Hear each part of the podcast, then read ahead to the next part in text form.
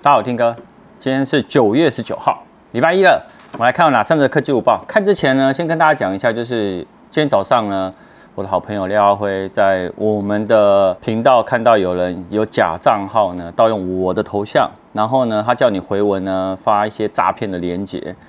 那我跟你讲一件事情，我们的所有的得奖名单呢都会发在我的 YouTube 的社群，还有 FB 的公告，就 Facebook 和公告了。所以不会叫你们什么单独留言啊，点什么连接的，或加入什么账号，这一些都是诈骗，所以大家不要被骗哦。本影片由杰生通信赞助播出。我们看第一则哈，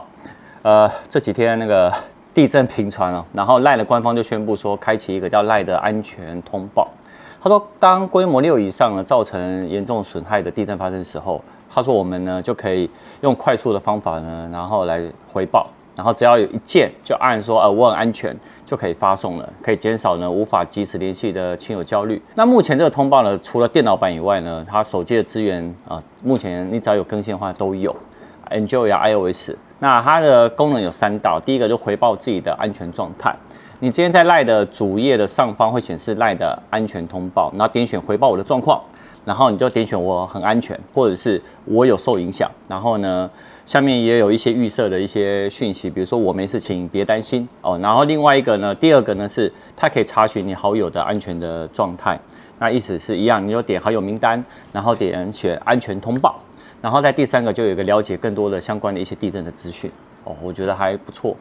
据外媒报道，iPhone 14 Pro Max 的用户他在 Reddit 上面有反映说，打开 Snapchat 或者是使用 Instagram 啊。相机的镜头呢会不受控制的抖动，但是呢，如果是使用原生相机的 APP 呢，没有这个问题。那另外一个用户呢是 iPhone 14 Pro 用户，他说他有反映了光学防抖相机哦，在使用 Snapchat 的时候啊，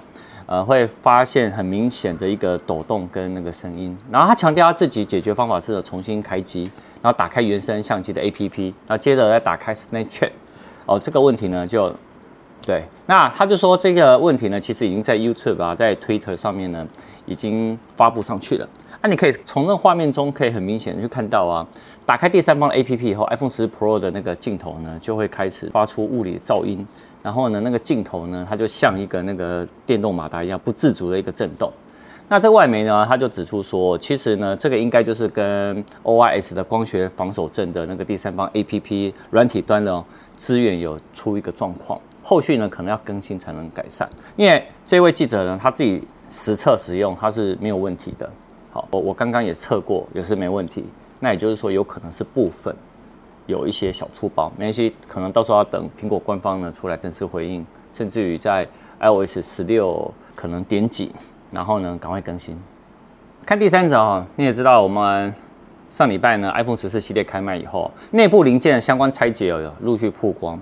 那拆解确认出 iPhone 十四 Pro 跟 iPhone 十四 Pro Max 有两大苹果还没有说的升级。外媒就说，它根据了有一个 YouTuber 公开的拆解的一个影片上面呢，他说没有错，这次呢，呃，这两款手机里面就是六 GB 的记忆体，而且是采用更进阶的 LPDDR5 的规格。那前一代的六 GB 的记忆体呢是 LPDDR4。那意思是什么？LPDDR5 呢，它就是会更省电，而且呢，传输速度会更快。那另外呢，它有说它内置的高通的五 G 的数据晶片呢，也是从 X60 升级到 X65。X65 的五 G 的这个晶片哦，它有更好的一个五 G 的速度跟能效，也会支援更大的 mmWave 这个频宽呐。好，所以呢，其实你可以看到有很多的相关的一些实测里面啊，在 iPhone 14 Pro 跟 iPhone 14 Pro Max 都比过去呢。它的续航表现啊来的更好，而且呢，它关键除了 A 十六晶片以外呢，应该就是这个 LPDDR 五，还有高通的这一颗那个五 G 晶片哦，应该也是扮演了重要的关键。呃，上礼拜其实我们有做一个 iPhone 十四 Pro Max 的续航的不间断直播，哎，它的续航力其实让蛮多人吓到，尤其是导演，你应该有吓到吧？原本导演呢是想说早上九点就可以回家了，后来不行，变下午才可以，因为它续航力实在太强了。我们今天晚上有影片，晚上见。